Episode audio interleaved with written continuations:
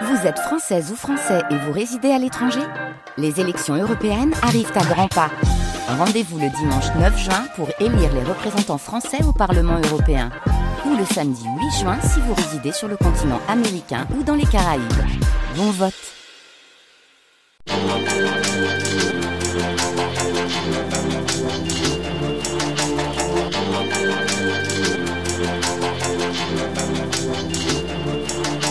La Folie des hauteurs, le podcast montagne de France Bleu Isère, en partenariat avec alpinemag.fr. Aujourd'hui, Henri Russell, une histoire à coucher dehors. S'il a participé à la conquête de plusieurs sommets pyrénéens au cours de la seconde partie du 19e, Henri Russell a surtout laissé pour l'histoire des écrits trépidants et un ensemble de grottes percées dans les flancs du Vignemale. Toute sa vie, ce franco-irlandais pour le moins excentrique a poursuivi un projet fou, le comte Russell voulait habiter littéralement la montagne.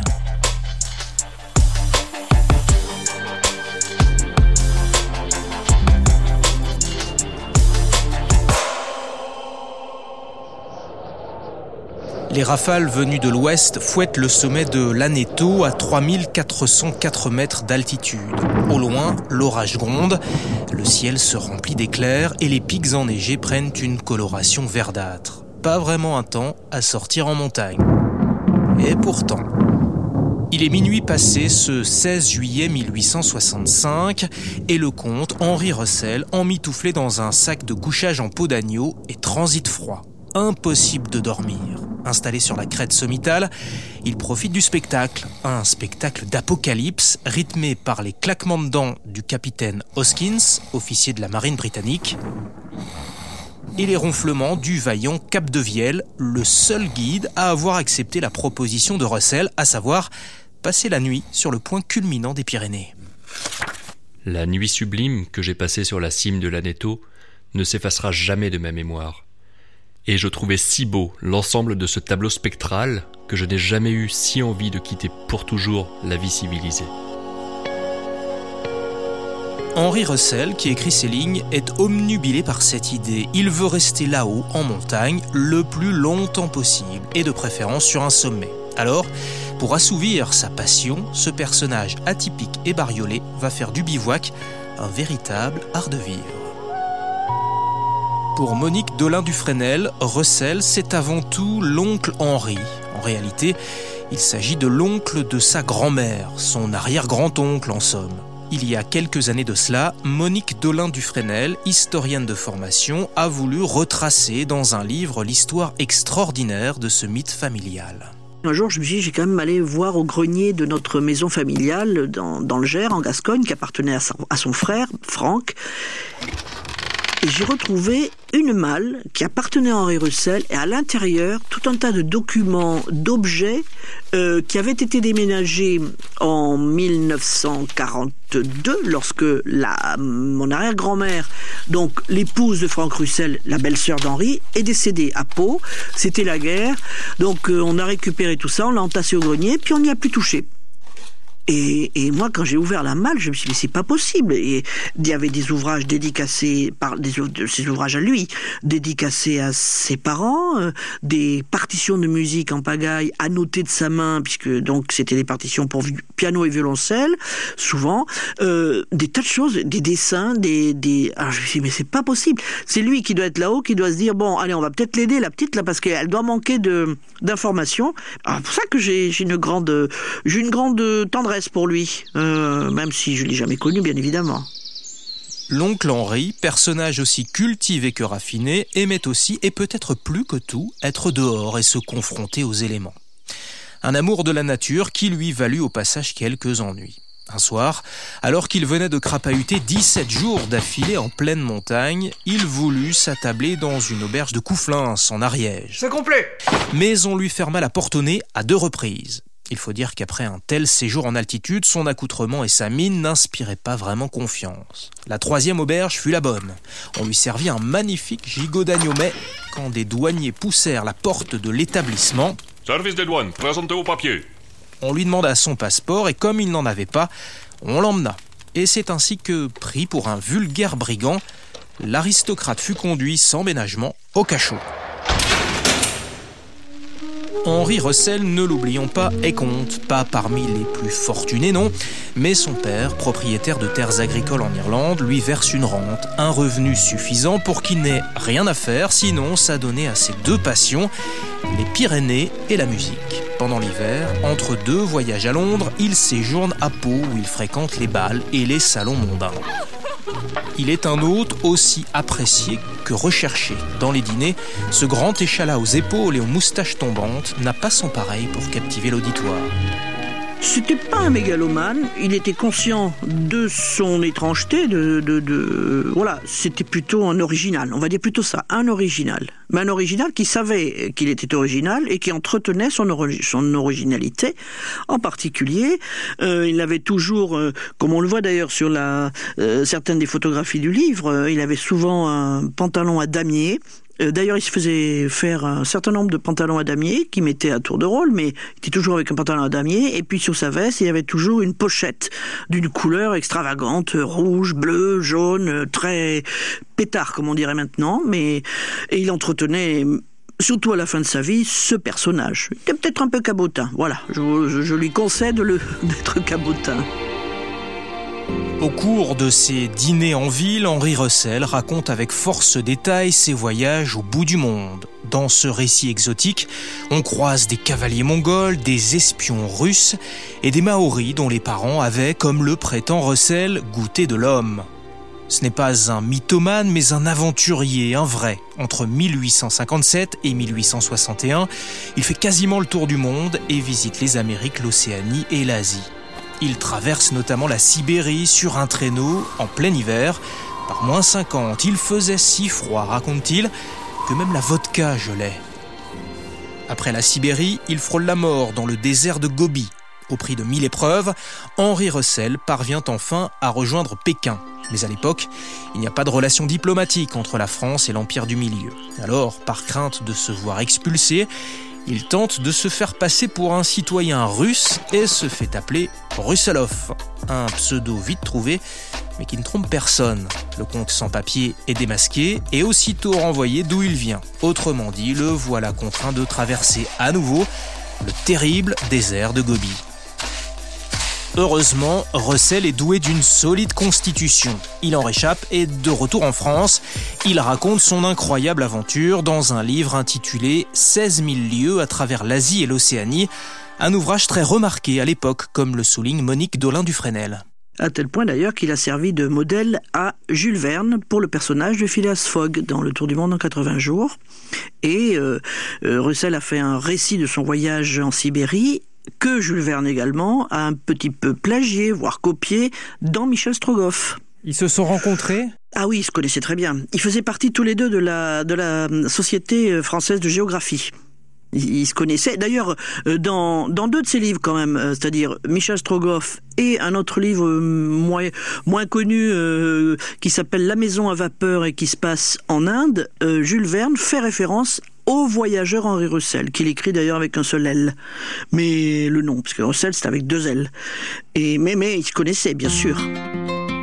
Henri Russell est un personnage romanesque qui a aussi laissé son nom sur les sommets des Pyrénées, son massif de prédilection. On lui attribue une trentaine de premières ascensions comme le cylindre du Marboré dans le cirque de Gavarnie, le pic des Gours Blancs ou encore le Petit Nétou près de l'Aneto, rebaptisé depuis Pic Russell. Sans compter la première ascension hivernale du Vignemale réalisée en février 1869 avec le guide Henri Passet et son oncle Hippolyte, une famille de guides à laquelle il restera fidèle tout au long de sa vie. Ce jour-là, il se sent, écrit-il, au centre d'un paradis de neige. Cette première hivernale est d'ailleurs assez remarquable à une époque où la montagne se parcourt exclusivement au beau jour. Et ce n'est pas un hasard si Russell a choisi le Vignemale. Avec ses 3298 mètres d'altitude, ce n'est entre guillemets que le 16e sommet des Pyrénées, mais le premier côté français, et le premier aussi dans le cœur de notre conte, une véritable obsession. Henri Russell ne veut plus seulement monter au Vignemale, il veut y habiter, oui, y habiter. L'aristocrate franco-irlandais cultive un goût immodéré pour les nuits passées à la belle étoile quand il n'y a plus aucun bruit hormis celui du vent. Et c'est lui, Russell qui va en quelque sorte inventer le sac de couchage tel qu'on le connaît aujourd'hui. Russell en fait reprend l'idée d'un berger aragonais qui avait cousu des peaux d'agneau entre elles il fait ajouter en plus une capuche pour protéger la tête. Ne manque plus que la fermeture éclair. Ça, ça viendra plus tard. Ce sac de couchage ne pèse que 3 kilos et il devient son plus fidèle compagnon. Je lui dois 40 étés d'ascension sans fatigue et de joie presque toujours sans mélange. Il a été, pendant toute ma carrière pyrénéenne, depuis qu'elle est devenue sérieuse, non seulement mon ami, mon protecteur, et parfois mon sauveur, dans plus d'un ouragan de neige où je serais certainement mort de froid sans lui. Mais il a même été mon médecin, me dispensant de tous les autres, car grâce à lui, jamais je n'ai été malade sur les montagnes, depuis que j'ai appris à m'endormir sous les étoiles dans les régions les plus glaciales des Pyrénées. Ce sac de couchage, d'ailleurs, on peut encore le voir aujourd'hui. Il est exposé au musée des Pyrénées, à Lourdes.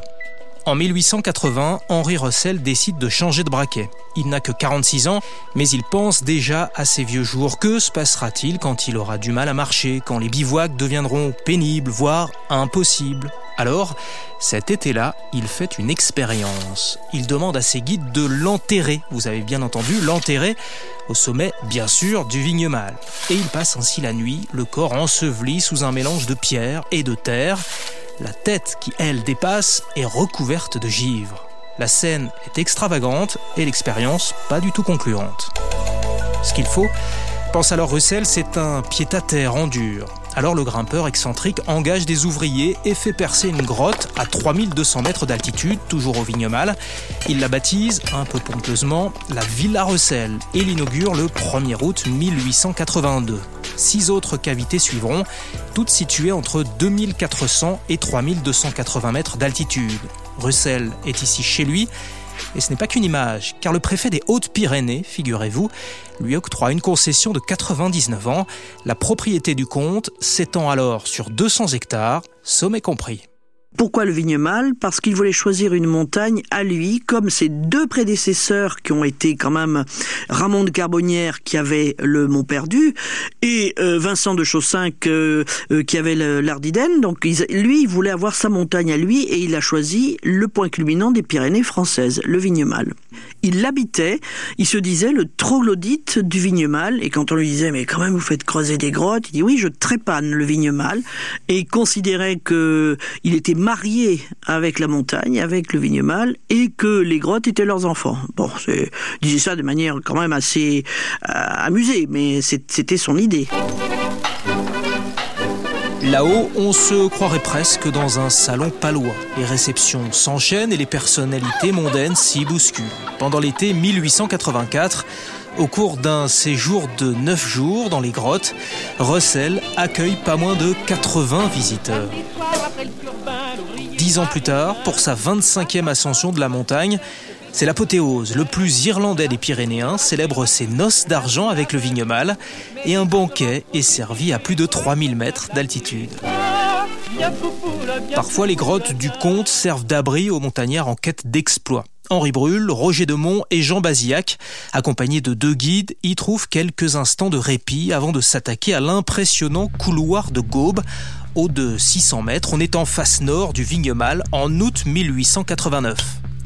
Les guides Célestin Passet et François Bernassal devront tailler dans la glace à coups de piolet pas moins de 1300 marches, prouesse extraordinaire quand on sait qu'à certains endroits le couloir atteint les 80 degrés d'inclinaison. En surmontant ces difficultés inédites pour l'époque, les cinq hommes signent une première retentissante dans le petit monde de l'escalade. Henri Russell est témoin de cet exploit qui marque aussi un changement d'époque. On ne vise plus seulement le sommet, mais on recherche la difficulté. L'escalade devient acrobatique, moins romantique sans doute, ce romantisme à la sauce pyrénéenne qu'incarne si brillamment le contrecel. La définition du pyrénéisme a été donnée en 1902 par euh, Henri Beraldi, qui a écrit une somme qui s'appelle Cent ans aux Pyrénées, et il dit que l'idéal du pyrénéiste, c'est de savoir à la fois ascensionner, écrire et sentir. Et il rajoutait même que si un pyrénéiste écrit sans monter, il ne peut rien. S'il monte sans écrire, il ne laisse rien. Et Henri Russell a parfaitement incarné cette, cette vision du pyrénéiste. Donc, il n'escalade pas, il ascensionne. Bon, il écrit ce qu'il voit et il sent. Donc c'est une notion beaucoup plus large que l'alpinisme qui est essentiellement, on va dire, un, peu du sport. Et d'ailleurs, euh, Henri Russell, à la fin de sa vie, fustigeait euh, les justement les sportifs. Euh, il appelait ça les gymnastes qui prenaient pour arriver en haut d'un sommet des Pyrénées la voie la plus difficile. Il disait mais attendez, ça sert à quoi? Et, autant prendre la voie la plus facile. D'abord comme ça, on, prend le temps d'admirer la montagne plutôt que de se fatiguer. Bon, c'est en ça qu'il était peut-être un petit peu décalé. Et puis surtout, il faut savoir que c'est lui qui avait fait toutes les premières de la plupart des 3000 mètres et qu'il restait plus grand-chose aux autres, à part les voies difficiles. Enfin, ça, c'est, c'est, ça. C'était sa vision des choses à lui. Donc, un romantique plutôt qu'un moderne. Ah oui, un romantique. Oh, je pense que c'est le dernier des romantiques des Pyrénées. Que reste-t-il aujourd'hui du comte Henri Russell Des livres délicieux, une statue au pied du cirque de Gavarnie et des grottes. Vous les verrez si vous vous aventurez sur les pentes du Vignemal. Une fois là-haut, ayez une petite pensée pour Henri Russell et rappelez-vous, vous êtes ici, chez lui. Pour mieux connaître le personnage, un ouvrage fait référence c'est celui écrit par Monique Dolin-Dufresnel, l'arrière-petite-nièce du grimpeur que vous avez entendu dans ce récit. Il s'intitule Henri Russell, Une vie pour les Pyrénées et c'est paru aux éditions Sud-Ouest.